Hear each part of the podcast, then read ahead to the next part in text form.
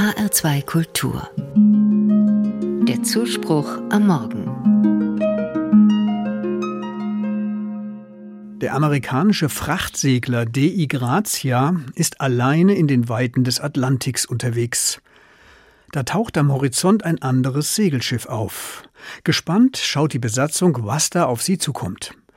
Als sich der Zweimaster nähert, erkennen die Seeleute, es ist die Mary Celeste. Freude kommt auf. Das Schiff stammt auch aus New York, wie sie. Man kennt sich. So eine Begegnung ist in den menschenleeren Weiten des Ozeans kostbar. Doch die Freude verfliegt schnell. Die Mary Celeste sieht äußerlich zwar unversehrt aus, aber es ist keine Menschenseele an Bord. Die Besatzung ist spurlos verschwunden, bis heute, genau 150 Jahre später. Was hat die Besatzung bewogen, die Sicherheit ihres intakten Schiffes zu verlassen? Was ist aus ihr geworden? Das konnte nie eindeutig geklärt werden. Zehn verlorene Menschen, darunter das zweijährige Kind des Kapitäns. Die Mary Celeste gilt als eines der berühmtesten Geisterschiffe in der Geschichte der Seefahrt. Sie gibt ja auch ein bedrückendes Bild ab.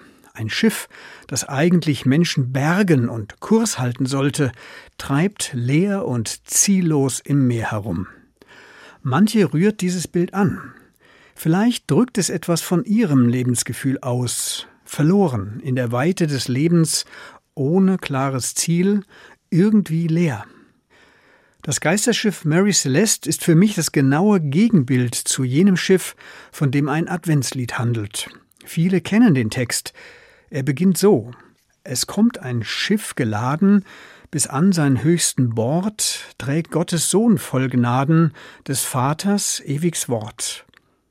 Das Schiff geht still im Triebe, es trägt ein teure Last, das Segel ist die Liebe, der Heilig Geist der Mast. Dieses Schiff ist nicht menschenleer. Es trägt Jesus Christus, in dem sich Gott menschlich macht. Das Schiff treibt auch nicht ziellos umher. Mit ihm nimmt Gott Kurs auf die Menschheit. Es ist also kein Geisterschiff, sondern ein Schiff des Heiligen Geistes. Wozu dieses merkwürdige Bild von einem Segelschiff und Gott? Es ist der Versuch zu beschreiben, um was es aus christlicher Sicht im Advent geht. Das lateinische Wort Advent bedeutet Ankunft.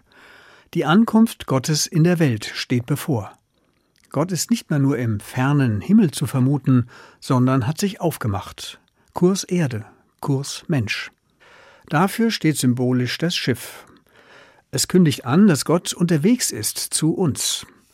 Denn Gott wird menschlich, nimmt in Jesus Christus menschliche Gestalt an, weil er den Menschen nahe sein will weil er sie wärmen, trösten und ihnen eine neue Richtung geben will.